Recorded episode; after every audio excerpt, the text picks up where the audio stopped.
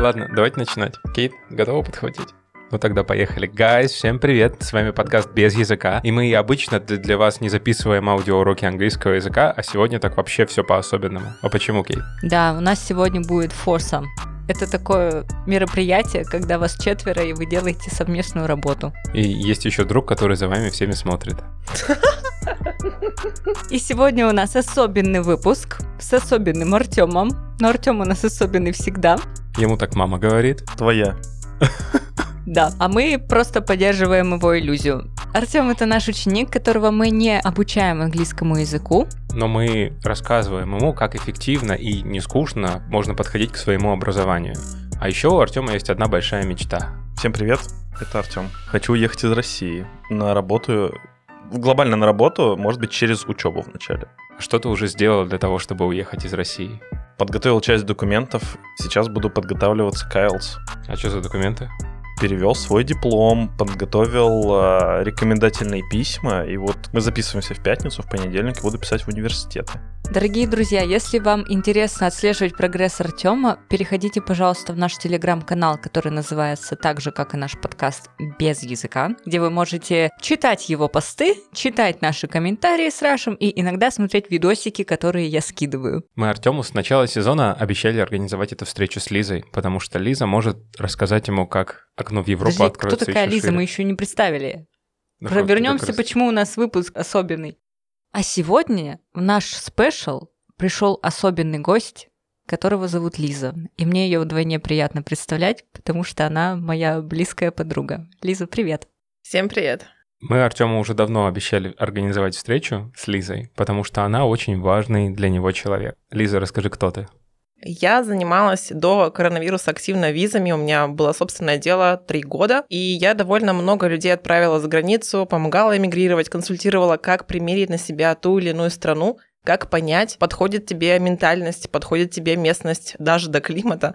Прокладывала разные пути, вообще воссоединяла семьи, и даже некоторые сердца, чтобы люди могли эмигрировать и жить за границей и чувствовать себя осознанно счастливыми. Воссоединяла семьи звучит особенно круто. Да, так на самом деле и было. Артем, у тебя есть дядюшка в Европе? К сожалению, нет. А, Ну, бо- а богатый дядюшка? мне писали из Нигерии, там, типа, отправьте нам деньги, пожалуйста. Ты чё, Артем, и ты нам говоришь, что у тебя нет родственников? Ты мог уже давно уехать. Это не родственники, это его brothers. Гэнги.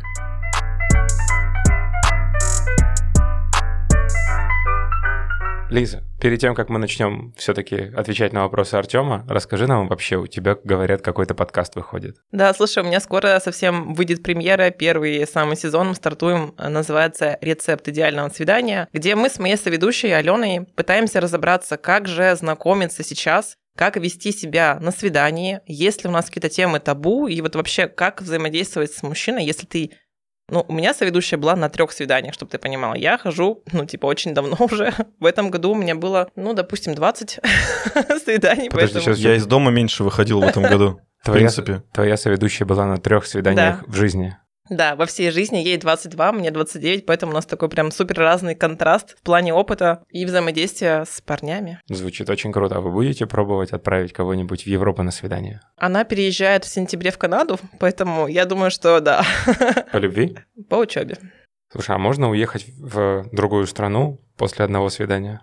Я думаю, да, у меня есть постоянная клиентка, которая именно так и делает. У нее было одно свидание вживую с немцем, потом мы делали ей, типа, визу, чтобы она ну, по летала к нему постоянно. Она жила там примерно, ну, все три месяца, что можно по туристической визе жить, потом, получается, уехала в Великобританию, потому что он туда переехал тоже, и жили там полгода. Через год она мне набирает, Елизавета, у меня уже новый жених. Я говорю, так, интересно, куда теперь? Теперь ей сделали рабочую визу в Польшу на три года, и она уже переехала к поляку. Поэтому я считаю, что это прям какая-то выдающаяся женщина. Да, у нее много ачивментов. Слушай, а как она говорит по Никак, она без языка. без языка? Офигеть, мне уже хочется отдельный подкаст записать про все твои истории, Лиза, спасибо большое. Но мы вернемся к Артему. Смотри, Лиз, такой у нас есть ученик. Блин, звучит так, как будто мы из-за спины его обсуждаем. Да, он в углу, в углу стоял, как бы, ну ладно, выходи на свет. Поэтому продолжим. Артем хочет уехать в Европу, но пока не знает, с какой стороны туда залезть. По твоему мнению, как ему будет проще? А, Слушай, я думаю, что здесь все сильно зависит от долгосрочной перспективы. То есть, если ты хочешь прям совсем навсегда эмигрировать, то тебе нужно максимально четко определиться со страной. И здесь вопрос не только в том, чтобы найти университет и поступить туда, а понять, насколько тебе там будет комфортно. И здесь это, опять же, один из самых простых вариантов, что можно на себя примерить, это поехать в страну и быть там больше, чем туристом, то есть на 1, 2, 3, 4 или там сколько максимально возможно времени.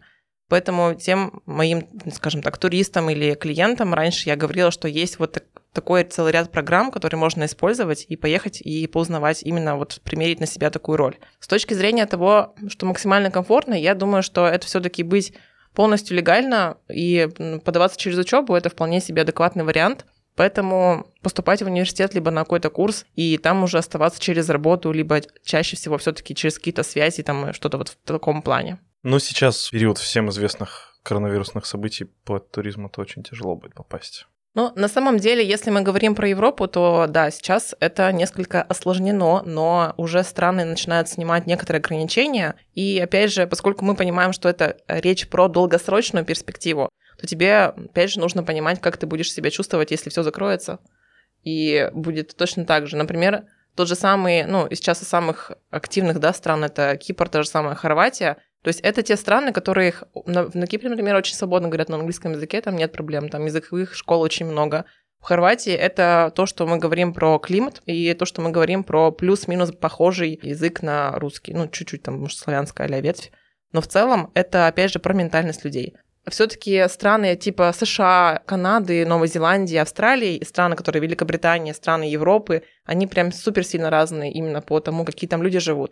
Если, допустим, человек один раз был в США, то плюс-минус США, Канада, Новая Зеландия, Австралия, они, ну, чуть-чуть похожи именно потому, как люди будут себя вести, как они взаимодействуют. Европа делится на много частей, поэтому там прям сильно разные. То, как ведут себя люди в Венгрии, Югославии, там что-то еще, сильно отличается от того, как люди во Франции, например, либо в Германии. Поэтому здесь все сильно зависит от того, куда ты стремишься и чего ты хочешь. И опять же, в каждой стране свои законы, свои правила, ну и свои какие-то установки, наверное. Слушай, а ты говорила про то, что лучше всего оставаться легально там. Какие шансы есть у нелегала? Смотря каким способом ты попал. То есть и зависит все сильно от страны. Про какую страну мы говорим? Давай, это Северная Европа. Уехал турист, там остался на, на подольше. Ну, вот, э, честно говоря, в Европе до тех пор, пока тебя условно, а можно сказать, не взяли за жопу? Да, не взяли за жопу. Если тебя не повязали, как-то ты не нарушил закон, ну, как бы тебя не будут особо искать, это раз. Во-вторых, все решаемо на месте, там платишь определенную сумму, и тебе, во-первых, сделают документы, как минимум работодателя найдут. То есть на месте можно решить намного проще эти все вопросы, потому что там уже есть куча русских людей или русской диаспоры, или как хотите это называйте, которые заточены на это. В России эти вопросы намного сложнее и за, ну, запарнее просто решать, потому что у нас, по сути, люди, которые занимаются какими-то сложными, комплексными вопросами в отношении виз иммиграции, они либо были сами там и вернулись обратно, это их осознанное решение, либо они просто читали форумы и ни хрена не умеют. Это реальная ситуация, с которой очень часто сталкиваешься в визовом мире, сложно найти человека иммиграционным вопросом, либо по каким-то очень сложным визам. Например, одно из, что сейчас в голову пришло, это такая популярная, интересная тема виза О. Это, по идее, для одаренных людей, которые иммигрируют в США. По идее, кейсов там достаточно много. То есть одаренным человеком не нужно писать какие-то там супер кучу там, статей и так далее. Там есть определенные показатели, по которым можно выехать по этой визе. И точно такие же штуки, лазейки, есть в каждой стране. Но у нас адвокаты, вот все эти люди, которые занимаются этой сферой, они не знают ничего. В той же самой точке зрения, когда ты приходишь в какую-то фирму в той стране, куда ты поехал, тебе просто нужно найти правильного агента, правильную организацию, и все решится максимально быстро. Просто найти проверенного человека, а не тот, который на бабло тебя разведет. Это тоже сложно, но это уже более решаемый вопрос. По-моему, про визу О рассказывал Таир из Камеди, бывший резидент, и Незлобин, что они в США как раз уехали именно по этой теме, заявляли там брали распечатки, допустим, с Ютуба или где-то, что они э, творческие личности, даже это вот на творческих личностей настроено. Там очень широкая категория. Конкретно у меня э, есть клиентка тоже постоянная, которая уехала по визе О, и я реально видела, ну, как бы не я оформляла документы, но я видела, что у них это все уже готово. Они открыли салон красоты там, то есть это был как она сама себе стала работодателем, Плюс за то, что она здесь в России выигрывала конкурсы как визажист, ну ты понимаешь, да, как бы масштабчик, ну такое, типа, Разные конкурсы бывают. она эмигрировала, и типа она может жить там долго. С, той, с другой же стороны, например, у меня был клиент, построил парк аттракционов в США. Ну, как бы это вот это виза О, так виза О. Ого-го. Или если как бы аттракциончик так себе был, ну, в смысле, для твоего вестибулярки визу.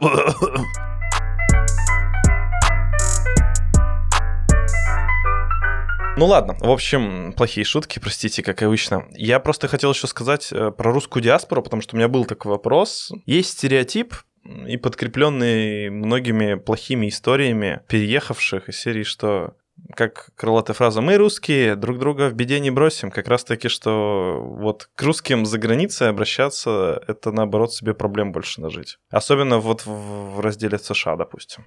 Слушай, я тебе здесь не исключу правила, потому что, опять же, по моему опыту, проживания по work and travel там где-то 4 месяца, я поняла, что реально с русскими людьми, которые долго там живут, крайне сомнительно какую-то коммуникацию вообще выстраивать. У меня был хороший опыт с белорусами и с украинцами они прям очень сильно помогали. А может быть, конкретно в моем случае не встретилась тех ребят, которые могли бы как-то помочь, но я, в принципе, арендовала дома русского, мы достаточно, ну, у нас было много разных пересечений с разными людьми в разных городах, и всегда были лучшие намного украинцы и белорусы. Я уже не знаю, с чем конкретно это связано, тоже, как бы, по идее, русскоговорящие, условно, люди, но здесь просто вот как-то русские настолько начинают, как это называется, ассимилироваться, ассимилироваться в стране, что, ну, видимо, деньги превыше всего становятся. А мне кажется, немножко другой вопрос. Может, меня, конечно, зрители закидают за небольшую долю русофобии, но в нашей именно конкретной ментальности есть такое, что если я переехал, мне хорошо, отлично, в плане даже переезда, а вот другому, типа, я, ну, мне должны завидовать, условно. Нет, нет. Я бы так не сказала, типа, вот, не было такого ощущения. Вот мы с вами в прошлый раз записывали выпуск с Катей. Так это не, не, я не говорю, что это у нормальных людей так. Еще раз, мы с вами записывали, а, ты такой, а у русских такое есть, у русских такого нет. Люди все разные, я думаю, что здесь сколько да, людей, потому что мнений. говорим про менталитет, а с точки зрения социальных наук менталитета не существует.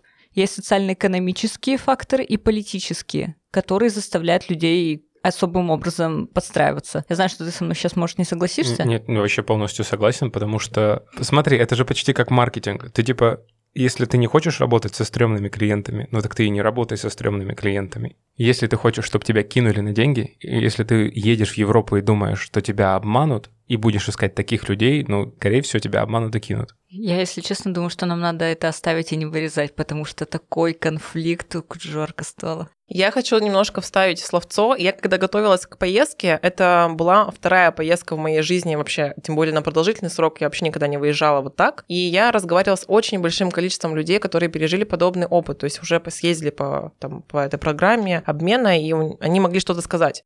Так вот, у всех вообще были разные. Кому-то угрожали пистолетом, кого-то обокрали, у кого-то угнали, там что-то еще. Поскольку мне такая стезя жизни, вообще вот развитие событий не свойственно как человеку, у меня не бывает такого в жизни, то я ни на что такое не попалась. Но есть определенные штуки, которые называются контекстом. И если, допустим, тебе не повезло, и ты арендовал квартиру в доме, где живут супер такие, ну, гангста личности и прочее, то как бы, блин, как, как бы ты ни думал, ты можешь наткнуться не на тех людей. Да, мне кажется, что вот, вот у меня жена, когда ездила в США по Work and Travel, она в Нью-Йорке ночевала одну ночь с, в квартире, в которой снимают порно. Ну или что-то типа того. Ну, то есть так тебе она это сказала именно, да? Ну, и как бы следующий дом они уже искали по совсем другим критериям. Я сняла хостел в супер районе. И я просто, когда вышла на автобусной остановке, поняла, что ни в ту, ни в другую сторону до конца горизонта нет ни одного белого человека. Такая, воу, вот это я вышла. Holy shit. What you say about my mama? Tell you young punk something. Don't let nobody give you... I tell you to clean your room? Слушай, Лиз, хотелось вернуться еще к практичным моментам, раз у наш, раз у наш, раз у наш подкаст.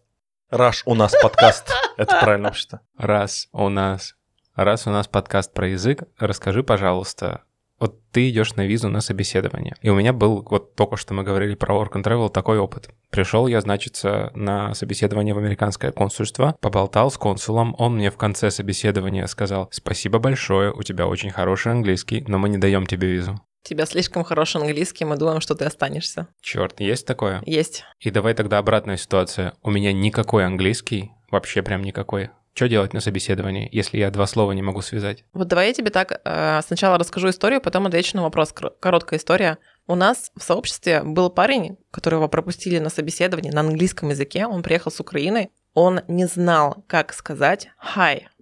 Он просто типа, а как сказать «привет»? Я говорю, what? А как он добрался? Я без понятия. Я просто все лето на него смотрела. Он, естественно, никак не мог погрузиться в среду, потому что, может, в принципе, и не хотел, но как бы у него не было никакого уровня вообще.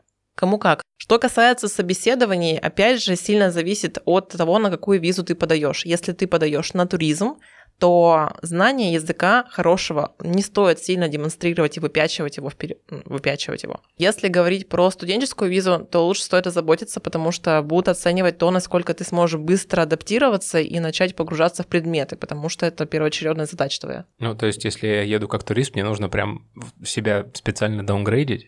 Или а- они примут, ну, я преподаватель английского, у меня это будет написано в э, карточке, они примут меня, что я молодец. Здесь очень разрозненная информация на тему того, насколько тебе нужно вообще это. Слушай, кейсов очень много. У меня была девушка, которая обладала своей онлайн-школой английского языка, и, по идее, она могла работать из любого места. У нее было 10 отказов. У нее была до этого виза, ей да- дали один раз, а потом она начала говорить какую-то ерунду, и выправить эту ситуацию было уже просто нереально. 10 отказов после одной визы. Ну, как бы это все на всю жизнь.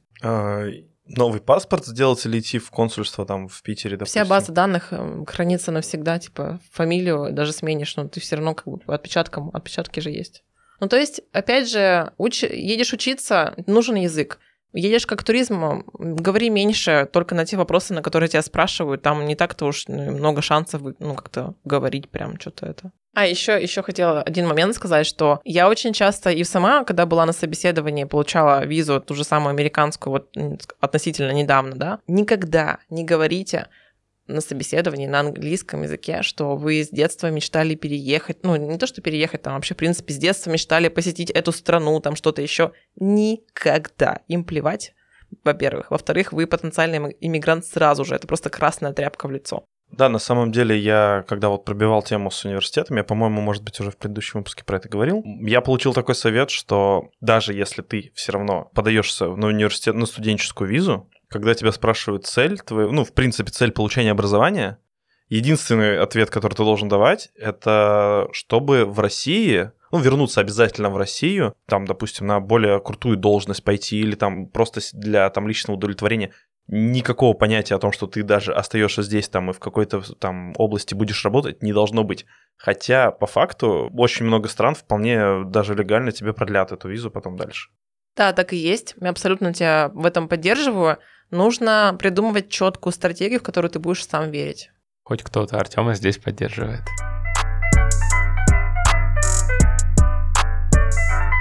Так, ладно, предлагаю с технических вопросов продвигаться к более таким метафорическим. Лиза, ты некоторое время жила в Америке, а Артему жить в Европе. Но как бы принцип один и тот же, это не Россия. По твоему мнению, как понять, твое это или не твое? А как можно, в принципе, понять, твое это или не твое? Ну, то есть здесь же все зависит от отклика твоего, то есть насколько ты себя после там вот этого периода адаптации, допустим, там до месяца у некоторых доходит, у кого-то быстро, у меня это была не- неделя другая, может быть, две недели.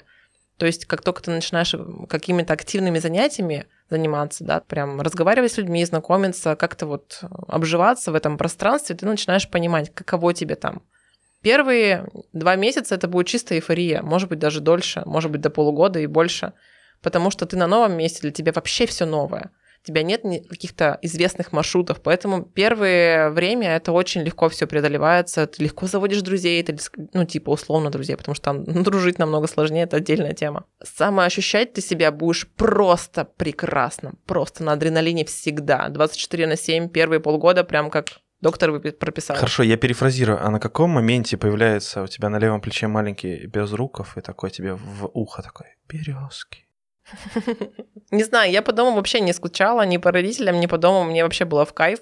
Единственный момент, то, что когда ты начинаешь совмещать много, например, несколько работ, или у тебя начинается вот это вот, что ты загоняешься, то есть ты прям много всего делаешь, и тебе становится в какой-то момент тяжело, а поддержать тебя некому.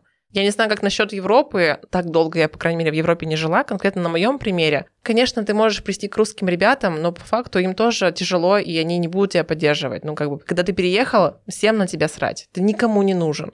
И вот этот факт того, что когда тебе становится морально тяжело, ты понимаешь, что ты должен ковать в себе стержень, который сейчас прямо будет просто возвышаться над тобой, а не находиться внутри тебя.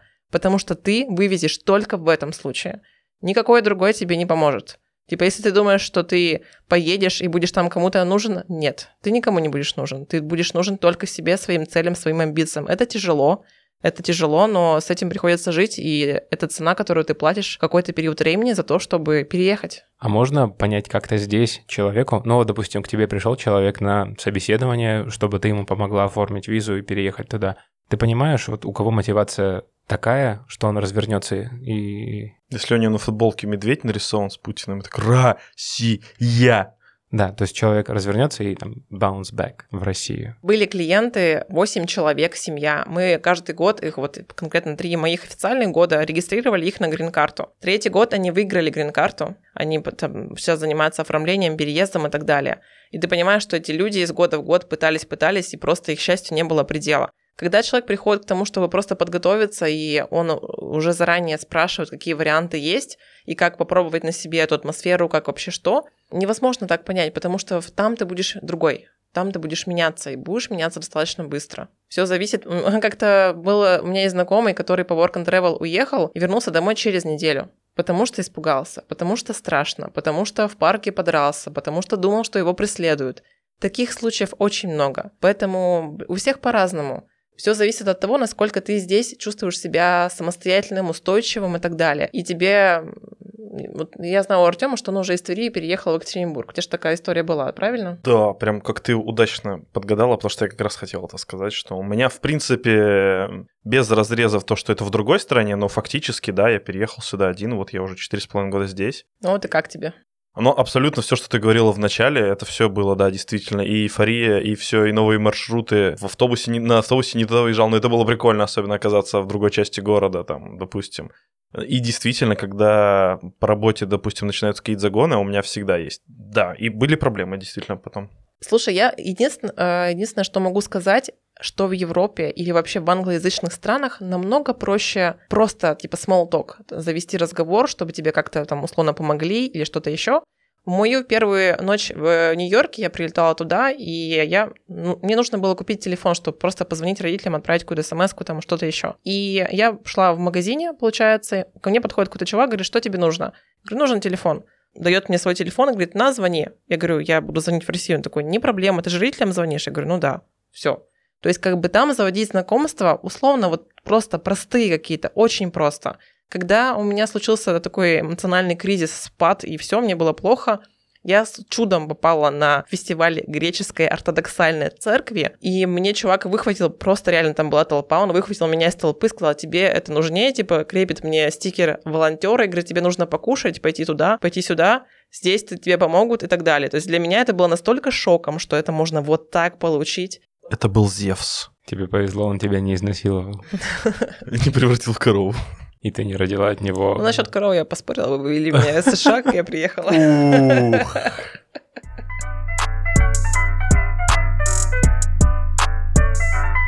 На самом деле, кстати, я хотел сказать по поводу одиночной адаптации. Не знаю, может быть, это звучит жестко, но на самом деле я благодарен своей маме. Она меня, ну, не с детства, а с подросткового периода учила такой штуке достаточно простой. Когда тебе требуется помощь, просто представь, что ты один и все. От самого простого, допустим, ты выносишь там два больших пакета с мусором, и тебе, ну, нужно, чтобы кто-то помог тебе дверь закрыть, допустим, входную просто. Представь, что ты один, и вот в каждом в таком моменте это все наслаивалось, и мне я хотела пошутить, что я правильно понимаю, что твоя мама учила тебя тому, что ты никому не нужен с самого детства? А правильно я понимаю, что в 4 года, когда ты хотела макарошек, она такая, а вот ты представь, что ты один. Ну, блин, мы это вырежем. Но вообще-то это был... Да нет, да ты чё? Нет, ну, без, вот без шуток. И без языка. Это очень классный подход, и он очень закаляет. Я в три года вообще-то ходил за хлебом уже сам. В три. В Твери. Ты в Твери ходил один. В этом плане низкий поклон маме, что она привела подобную привычку, потому что у меня такого не было. Я просто, в принципе, самостоятельная, и мне в кайфу быть самой по себе. Для меня это нормально. Концепция того, что можно так научиться с детства, это прям очень интересный вопрос. Нет, вот тут даже не то, что именно самостоятельно, а что ты можешь адаптированно быть самостоятельным, что ты в любой ситуации уже рассматриваешь все равно это как вариант, как первоначальный, причем вариант. Ты не рассматриваешь какой-то помощи, ты все равно сначала сам все делаешь. Но это к тому как раз-таки, что тебе и не будет возможности в первое время, да, рассчитывать на кого-то. Да, тебе помогут с адаптацией, да, тебе расскажут, где находится один кампус, где другой и так далее. Но конкретно так, да, тебе будет намного проще адаптироваться, если уже изначально есть предпосылки к этому. А как понять, что пора уезжать и что тебе не стыдно? Да, то есть... Когда березки зовут? Не стыдно уезжать откуда? Ну, смотри, Возвращаться домой. А, возвращаться, да? ты там сидишь и такой думаешь, блин, ну я же всем уже сказал, что я уехал в Европу. Вот я уже всем сказал, что я работу нашел. Тут у меня соседи пахнут невкусно. Да нет, даже и просто я сейчас дополняю вопрос, э, и как это может быть э, относится к жутко негативным ревьюшкам из серии, что все плохо, может ли быть это просто из-за там слишком оверреакта большого и желания того, что да там реально все плохо, короче, это не то, что я не вывез, и типа мне стрёмно возвращаться, а я реально сказал, что все хреново, и вернулся к вам, друзья на второй сезон. А то есть ты говоришь сейчас про ребят, которые пишут отзывы о том, что типа в Европу не надо ездить, потому что в России тоже хорошо. То есть э, там честных реально ревью не так много. Ты не думаешь, что они, наоборот, очень честные, они просто разбивают твое представление о Европе? Ну, тут не только про Европу, на самом деле. Это я много вот читал именно специально негативных отзывов, то есть, э, чтобы составить полную картину всего. Потому что позитивных, естественно, дохренище и у каждого в голове в принципе, у, даже с критическим мышлением человека. Но в негативных я читал, и э, буквально там только несколько было именно истины честных, где человек действительно сказал, блин, я реально сам не вывез, и, наверное, сейчас вот сидя там у себя там в Нижнем Новгороде, действительно, я, может быть, жалею, что я не вывез и, ну, и вернулся обратно. Так все равно, вдруг это просто разбивает твою пред... идеальную картину Европы. Даже не Европы, Южной Америки, Америки, Канады. Везде есть свои проблемы, разве не так? Да, конечно. Ну вот, а что тогда не объективного? Люди пишут свое мнение. У нас их больше. Я адвокат этих людей сегодня. Вопрос-то у нас в чем был к Лизе, а то она Вопрос уже минут был пять много его ждет. составной, типа, поэтому я, ну, как бы, ладно, окей. То есть, Лиза, по сути, вопрос-то вот в чем. Как понять, что тебе пора уезжать, и как не чувствовать стыд за то, что ты Ну проводил или свои просто не амбиции? зазорно ли это возвращаться? Вот на вопрос, как понять, что тебе пора уезжать, ну, я тебе не дам ответ, потому что я точно за тебя не пойму, как тебе уезжать. Ну, то есть, когда тебе пора уже. Расскажу историю. У меня есть клиент, который выиграл грин-карту. Он собрался, он продал все. У него был здесь бизнес, он продал половину бизнеса, уехал. Находился там по грин-карте примерно год или два, и вернулся обратно сюда. То есть, чтобы сохранить грин-карту, нужно полгода там, полгода там. Он вернулся в Россию на полгода, и, ребята, он лег в психбольницу полечиться, потому что нервы были сильно расшатаны, жить там намного тяжелее. Нет, э, пред- ну, то есть у него не было какого-то суперактивного такого языка до этого, у него не было такой практики активной. Соответственно, здесь само то, что ты, что на что ты поменял. Там ты бариста, а здесь ты бизнесмен. И вот это, наверное, не могло долго у него ну, сочетаться, да, чтобы он все-таки как-то начал эволюционировать там, ассимилироваться максимально. Поэтому он здесь полежал полгода, потом решил вернуться обратно и снова попробовать. Уехал, и, насколько я знаю, последние новости, у него там тоже уже начался немножко такие подвижки по бизнесу, что-то еще. Он не вернулся в Россию, но мы все знаем историю, что как бы он здесь лечился. То есть ему было ментально плохо. Ментально плохо от того, что ты переехал, у тебя там никого нет, ты один. То есть не все люди готовы с этим справляться. Но признавать то, что тебе нужно вернуться, это нормально. А перед кем ты стыдишься вернуться? На кого настолько, на чье мнение тебе не пофиг, что он тебе, этот человек говорит, что ты не должен возвращаться потому-то, потому-то. И ты такой, да, точно, я буду здесь реветь в углу, но мне так плохо, потому что вот это, вот это, вот это, но я все-таки буду тебя слушать и не возвращаться. Кому какая разница? Жизнь твоя. На самом деле, возвращаясь к человеку с бизнесом, к этому примеру, тут вот, я не знаю, мне всегда на самом деле э, очень всегда казалось это просто. Видимо, это мне казалось просто. Для многих, как я уже понимаю, это сложно понять, что вот я четко себе определил. Я готов на даунгрейд, причем на существенный даунгрейд в текущей, своей, в, те- в текущей своей жизни, для перспективы дальнейшей. И опять же, что такое даунгрейд в, блин, относительно... ну, Блин, опять русофобская сейчас тема. да? Давай сначала перейдем в downgrade. Downgrade значит, ну, понизить уровень жизни Артема так, чтобы он из комфортной среды менеджера среднего звена, да? Можно тебя так называть? Руководящего менеджера, Артем передвигается в уровень собирания черешни. Просто хочется дополнить, чтобы ты обратил внимание на то, что ты здесь и сейчас можешь быть к этому готов. Но ты должен четко себе понимать, какие конкретно у тебя сроки, через которые ты будешь пересматривать эту точку зрения. Потому что тебе сейчас сколько лет? 28. 28 лет, и ты готов в какое-то время потерпеть этот даунгрейд и заниматься там обучением, чем-то там, магистратурой, чем-то еще. Но если пройдет, допустим, три года, а ты будешь все там же, ты будешь готов на даунгрейд дальше, продолжать его, потому что ты веришь в свою мечту, или ты готов будешь пересмотреть ее. Тут сложно сейчас загадывать именно по времени, потому что все равно надо смотреть по ситуации. Если действительно вся черешня уже собрана и как бы вариантов уже нету. Очень интересное было исследование на эту тему, где люди замеряли, насколько мы оцениваем то, как меняются наши интересы, то, как меняются наши вкусы. Они опрашивали людей 20 лет и 40 лет. И то, что люди там называли, это было вообще, они, они не понимали, как это меняется, насколько сильно у них поменялись вкусы, взгляды за десятилетия, за пять лет и так далее. Здесь все очень сильно будет меняться, опять же. Тебе просто нужно выверять постоянно, на каком ты курсе, куда ты хочешь. Ты хочешь этого или ты хочешь чего-то другого? Или ты хочешь заплатить денег и получить сразу грин-карту и не париться, потому что у тебя будет больше намного прав. Ты будешь уже гражданином через полгода. Или ты хочешь как-то иначе решить вопрос. Ну, я в этом плане думаю вот на перспективу все-таки, поэтому мне вполне приличает еще вариант вот с магистратурой в э, другой стране. Плюс даже вот действительно в прям в плохой ситуации вдруг, я не знаю, в Германии в той же условной там введется мораторий на русских работников, но у меня будет крутое образование европейское, которое будет котироваться и в крутых компаниях здесь дальше. Ну да, это безусловно. Это безусловно. Нужно прописывать всегда А, Б, С, Д варианты. Это я за, за это топлю.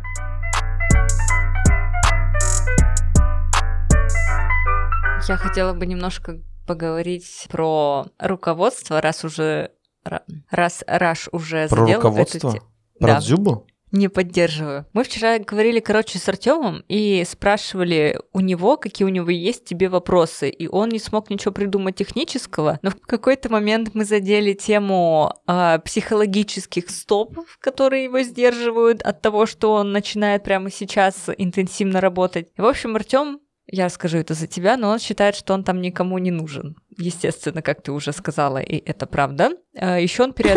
Это правда. Вот, прости, Артем, но ты же помнишь, я всегда плохой коп в нашей компании. Кейт, это сейчас не был аутинг? Плохой коп, который бьет меня дубинкой. Это был, это был, Аутинг. это был Аутинг. riot police э, approach. Ну, riot police, знаете? Мы знаем, кто такие riot police. Вот и я знаю, А к я еще сожалению. знаю. Fuck the police. Fuck the police coming straight from the underground. Так вот, еще он переживает, что он переоценивает себя как специалиста в России, а там он будет типа, ну, как бы, ну, не- как мы его назовем, Раш? Ничтожеством. Подмастерьем. Да, вопрос, как его избавить от этого? А что значит переоценивать себя в России как специалиста? О, Артем, давай. В нашей области много в логистике работает достаточно много людей, для которых это не профильное образование. Соответственно, можно сделать вполне простой логический вывод, что нашей работе можно обучить и обезьяну.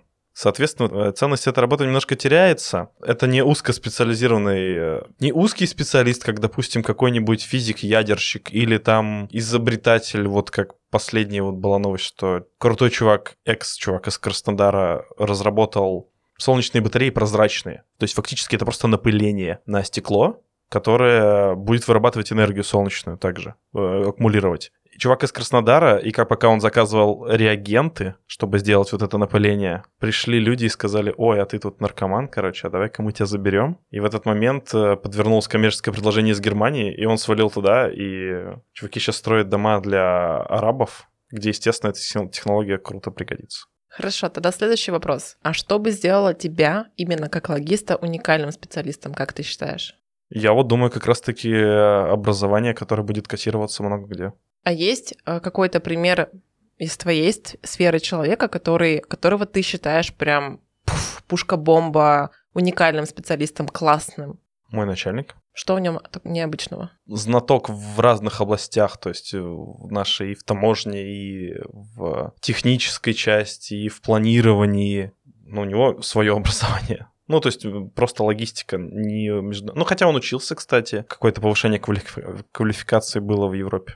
Но я тебе так могу сказать, что, во-первых, тебе нужно стать в два раза лучше, чем он, например, если ты хочешь претендовать на иностранную компанию какую-то. Во-вторых, самое простое, что ты можешь сделать, найти организацию, в которой ты хочешь работать, изучить все, все вообще про нее, пройти условно там все ступеньки, разговаривать как можно с большим количеством людей, зайти на LinkedIn, там, следить за компанией, за ее сотрудниками, контачиться максимально, вникать, в, втираться просто во все слои этого, этой компании. Это первый момент. Второй — то, что ты сказал про своего начальника, изучить в рамках той страны, в которую ты едешь. То есть все таможенные правила, там что-то еще, что-то еще, стать уникальным специалистом, поскольку к тебе будут априори относиться, что ты переехавший, они не будут ожидать от тебя чего-то.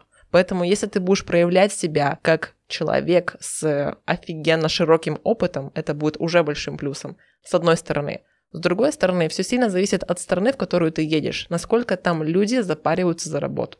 Потому что в скандинавских странах, например, реально есть практика, как это называется, слово лагом, где люди больше времени проводят все-таки вне работы и жизнь во многом строится за пределами офиса. Да, не, не все компании этого придерживаются, но так или иначе это есть. И все на самом деле будет сильно зависеть от организации, от, от корпоративной этики, от культуры и от того, каких людей они ждут. Вообще, классно было бы найти уже сейчас организацию, которая тебе по ценностям подходит посмотреть, пообщаться, попереписываться с сотрудниками, просто вот, чтобы понять, какие там люди работают.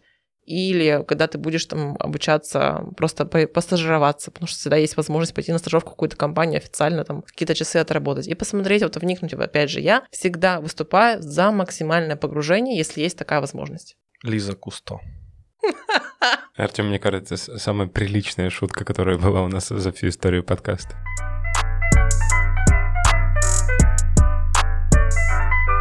Слушай, у меня есть еще вот такой вопрос в догонку. Мы же так много говорили про а, Артема и аутинг Артема. Вот смотри, у нас уже почти три месяца идет подкаст. Как думаешь, почему Артем вот только сейчас в активную фазу двинулся? Почему я так думаю? Да. Ну, у тебя же есть опыт клиентов большой. То есть у тебя есть клиенты, которые к тебе приходят и хотят готовое решение.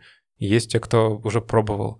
Как думаешь, почему тема так долго? Поскольку я являюсь слушателем, и не только слушателем, очевидцем, скажем, происхождения этого подкаста, а, я думаю, что это из разряда конфликта, когда мечту всей, условно, жизни реализовывать немного страшно, потому что есть штуки, которые сложно бояться не оправдать ожиданий, бояться там внутренние какие-то, может быть, а, вещи – что ты... Я не думаю, что у Артема есть штука, что я что-то не смогу. Мне кажется, вот как раз-таки у него такого нет. Либо дело в завышенных ожиданиях, либо сложность в переходе именно от того, что ты здесь насидел, нагрел себе местечко, и как бы ты ни говорил, что тебе легко переезжать, не так легко переезжать. Нет, про нагрел местечко, кстати, нет, на самом деле, а вот про ожидания, не знаю, я просто в начале своего пути, ну, как, когда уже это все пошло в стадию, что уже все, уже прям пора, уже готовится план. Сошлось много всяких деталей, там, возможностей и уже финальное формирование этой мысли в голове. Я уже на старте просто очень резко начал это все делать, пробивать там знакомства, и как раз вот... Не, не хочу, чтобы это звучало как оправдание, просто вот сработала и очередная волна вируса в Европе. Я вроде обращался к людям, которые действительно могли бы меня, скажем так, захватить туда сразу прям прямыми контактами уже, и мне сказали, слушай, там не то чтобы не до тебя, а там как бы не до всех сейчас. И я немножко выпал из этого процесса. А, ну, не выпал, а подрастроился, потому что это были прям вот реальные варианты, которые можно было вот прям... Этот подкаст, может быть, даже не начался бы. А Тём, а что насчет того, что если бы ты переехал в Европу, и там бы тебе сказали, что все, ты здесь никому не нужен, что бы ты делал? Я приверженец того, что на месте уже проще крутиться. Вот так вот. Потому что у тебя вот здесь как раз-таки... Почему здесь все медленнее, допустим? Потому что действительно тебе есть где жить, допустим, тебе есть на что есть, хотя бы даже вот простые физи- физиологические потребности, в том числе и общение. А там ты абсолютно один, и у тебя прям конкретно вот прям вопрос выживания даже будет вставать. Чувак, у тебя никогда не станет вопроса о том, что есть и где спать. Ну, я все равно условно говорю, что повышать этот уровень все равно. Опять же, я имею в виду, понятно, что не простым собирательством условно, я не имею в виду, что я там буду, перейду на стадию кроманьонца обратно, а именно просто, допустим, стадии студента, как просто сейчас ну, студента, когда ты берешь там булочку там на двоих, допустим. Просто в, в других странах европейских, либо там а Канада, Америка и, и же с ними, есть такая практика, когда ты приходишь в церковь, типа условно, и берешь себе еды, это нормально, то есть там очень много людей, ну как бы это просто благотворительность, которую они делают. По поводу ночлега, да, наверное, некоторые порталы типа каучсерфинга и таких путей сейчас особенно сложны в коронавирус, но вообще есть разные принимающие организации, которые готовы за небольшие услуги, либо твое время, которое ты будешь там что-то отрабатывать, тебя селить у себя.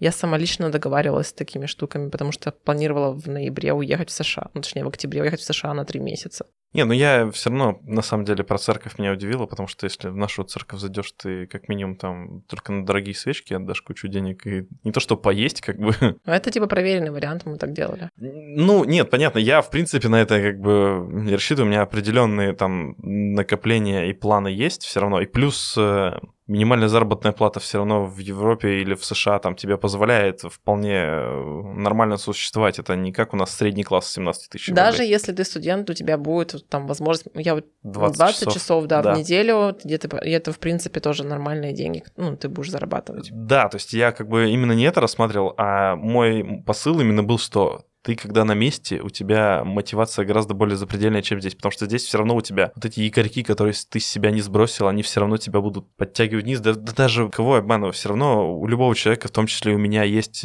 определенные кусачие вот эти вот вопросы серии, да может все-таки не надо, ну а что, вот можно же, вот допустим, здесь что-нибудь попытаться еще там развиваться дальше. И вот на этих вопросах нужно ехать. Да, да, да, да, да.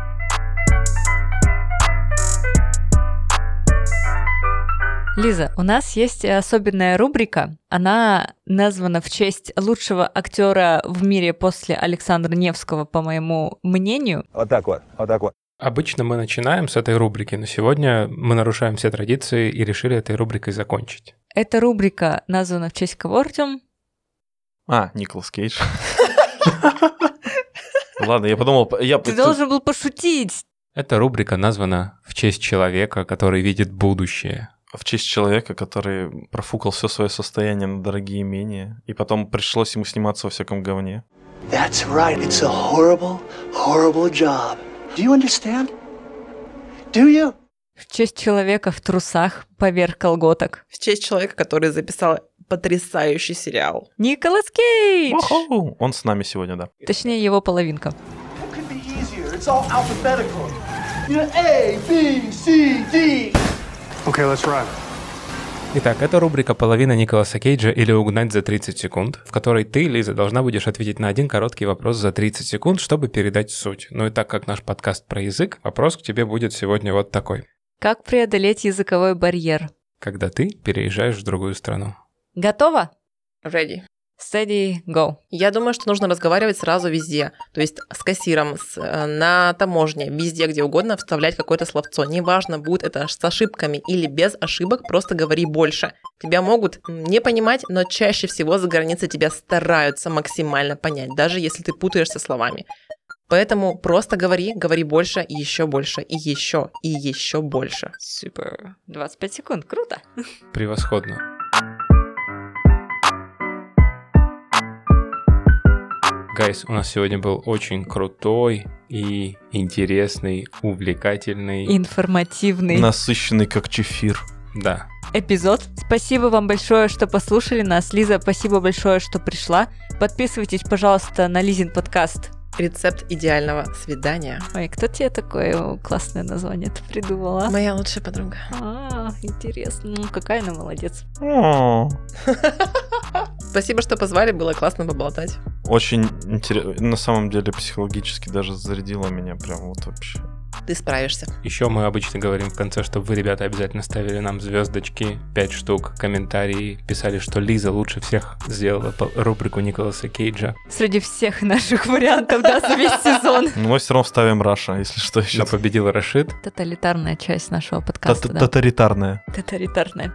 Подписывайтесь на наши инстаграмы, Подписывайтесь, пожалуйста, на наш телеграм-канал, пишите нам комментарии, отмечайте нас везде, где можете. Если слушаете нас, скриншотьте, отмечайте нас в сторис. Мы будем всех вас репостить. Нам было очень приятно и спасибо большое, что слушаете нас. Ну а на сегодня все. Увидимся без языка. Бай! О чем сегодня? Почему мы особенные? Хорошо, да, ну давай. да, заново все. Мы особенные победители специальных олимпиад, вот и все. Прости, Коля. Да, все, поехали. Прям Не- нажать? Не-не-не, давайте. Нас с таймером так проще Он потом в конец ставит. Ты перепутала предлоги. Да, да, да, да, да, да. Просто нахождение предлога там не надо было в. Так.